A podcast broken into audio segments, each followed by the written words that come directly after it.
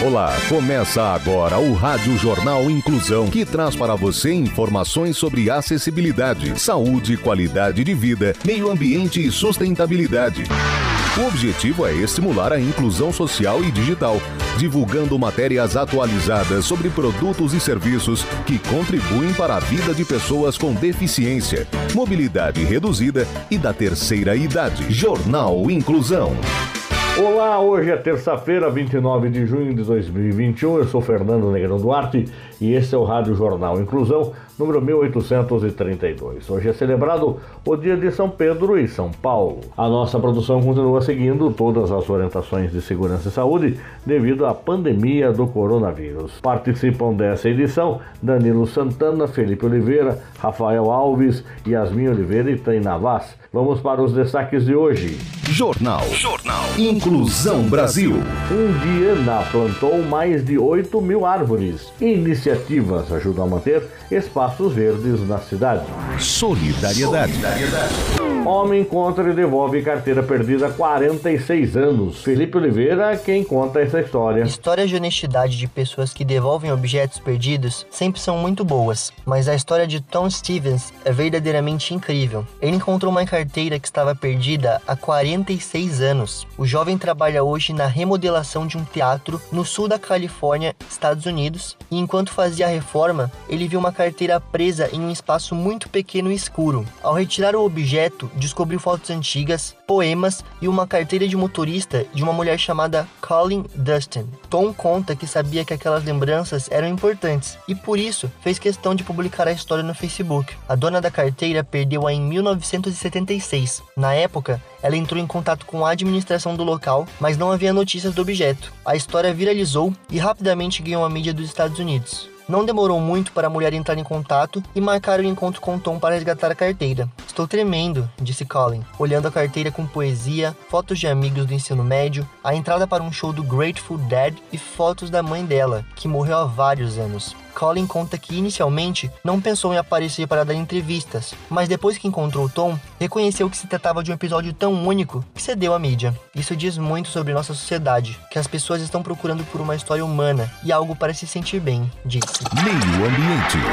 Indiana plantou mais de 8 mil árvores. Repórter Tem Navarro. Frente à impossibilidade de ter filhos, Salu Marada Timaka e seu marido dedicaram a vida ao cuidado de árvores. Mesmo após a morte dele, ela ela seguiu com seu propósito, sendo hoje apelidada de Mãe das Árvores. Tudo começou com o ritual de plantar uma muda de árvore para uma criança após 25 anos de casados e nenhum filho. No primeiro ano foram apenas 10 mudas. Porém, o casal indiano chegou a plantar 385 figueiras ao longo de 4 quilômetros. A espécie escolhida foi a figueira de Bengala, endêmica e considerada sagrada na Índia. Com um clima local árido, o casal precisou percorrer vários quilômetros para manter a rega das plantas. Toda essa dedicação deu vida a figueiras gigantes que cobriram toda uma estrada. O cultivo de árvores teve início em 1948 e em 1991 o marido de Salu Marada faleceu, mas ela não desanimou. Já se passaram sete décadas desde a primeira muda e estima-se que ela tenha plantado mais de 8 mil árvores. Natural de Karnataka, no sul da Índia, Salu Marada já recebeu diversos prêmios por seus feitos. Entre os reconhecimentos, destaca-se que ela foi escolhida uma das 100 mulheres do ano de 2016 pela BBC, recebendo o prêmio Godfrey Phillips e foi eleita National Citizens Award of India. Apesar dos títulos, sua vida sempre foi muito simples. O que não há dúvidas é que suas ações são inspiradoras e seu impacto positivo ficará marcado para as futuras gerações. Você está ouvindo o Jornal Inclusão Brasil. Ação Social. Base do Exército inicia ações para arrecadar alimentos em Sorocaba. As informações com Danilo Santana. A Base de Apoio Regional do Exército em Sorocaba organizou uma ação interna com o intuito de apoiar a campanha A Fome Não é Fake. Para isso, começou na semana passada, dia 21, a campanha de doação de alimentos Contribua, Você Faz a Diferença, que prossegue até o dia 15 de julho. Os integrantes da Base de Apoio Regional, antiga 14ª Circunscrição de Serviço Militar, CSM, e quem deseja contribuir pode entregar durante este período alimentos não perecíveis que compõem a cesta básica, tais como arroz, feijão, café, leite, óleo, macarrão, entre outros. A entrega poderá ser feita de segunda a sexta-feira, das 8 da manhã às 4 horas da tarde, na Avenida Roberto Simons, 150, no Santa Rosália. Todos os itens arrecadados serão entregues ao Fundo de Solidariedade, o FSS, responsável pela campanha A Fome Não é Fake. Após a montagem, as cestas básicas serão distribuídas pela Secretaria da Cidadania, CECID, a famílias cadastradas em situação de vulnerabilidade social ou emergencial em função da pandemia. Quem também desejar e puder contribuir com a campanha A Fome Não é Fake, pode entrar em contato com o FSS pelo telefone 15 3238 2503. Já as famílias que necessitam receber cestas básicas podem entrar em contato com o CECID pelo telefone 15 3212 6900. Ação Social.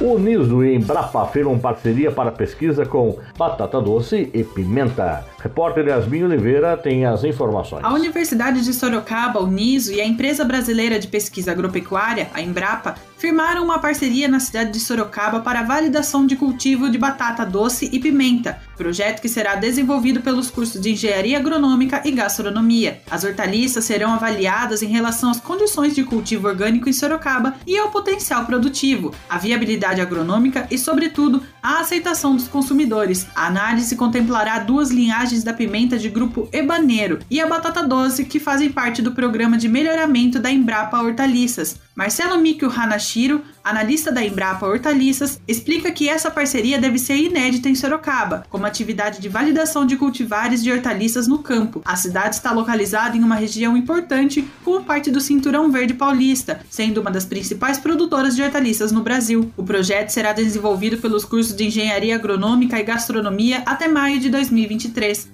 O curso de engenharia agronômica fará o teste das variedades das hortaliças desde o plantio no campo até a colheita, conforme procedimentos indicados pelos pesquisadores da Embrapa. Os alunos também participarão de todo o processo que acontecerá no Centro de Estudos e Práticas Agrícolas da Uniso, CEPAGRE. Por sua vez, o curso de gastronomia vai analisar as características das pimentas e da batata doce, realizando testes de sabor, preparo e utilização em diferentes pratos, que também envolverão os alunos. Você está ouvindo o Jornal Inclusão Brasil. Meio Ambiente. Iniciativas ajudam a manter espaços verdes na cidade. As informações com Rafael Alves. Em Sorocaba, iniciativas da sociedade civil buscam revitalizar, revigorar e fazer renascer lugares públicos que antes estavam descuidados ou quase que invisíveis. O objetivo é promover um ambiente que potencialize os encontros, a vida saudável em sociedade, um contato maior com a natureza e provoque reflexões de consciência ambiental. No Jardim Europa, por exemplo, um pequeno espaço na Avenida Londres acabou ficando bastante conhecido após o publicitário Tiago Rodrigues, morador do local, instalar uma estátua de um personagem de desenho animado Pokémon chamado Bulbasauro, que foi escolhido por seu carisma e pela ligação com a natureza. Assim, nasceu o Jardim do Bulbasauro. O espaço é bem simples, conta com uma grande árvore do tipo açoita-cavalo e algumas mudas que foram inseridas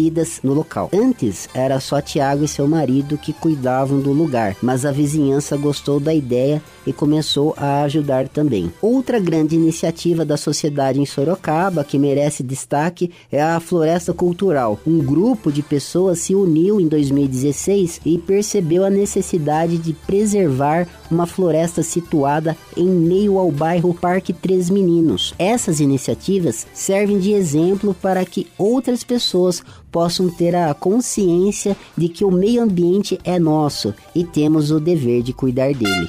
Jornal Inclusão Brasil.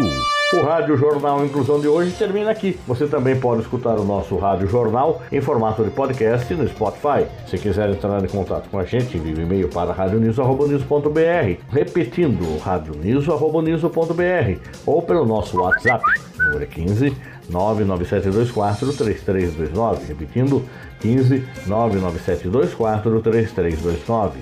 Obrigado pela audiência e até o próximo programa. Termina aqui o Rádio Jornal Inclusão, um projeto de extensão universitária da Agência de Comunicação da Universidade de Sorocaba. Jornalista responsável e apresentação, professor Fernando Negrão Duarte. Reportagens, Agência de Comunicação da Universidade de Sorocaba. Gravado no Laboratório de Comunicação da Universidade de Sorocaba, com edição de Douglas Vale e coordenação técnica de Luiz Rodrigues. Até a próxima edição.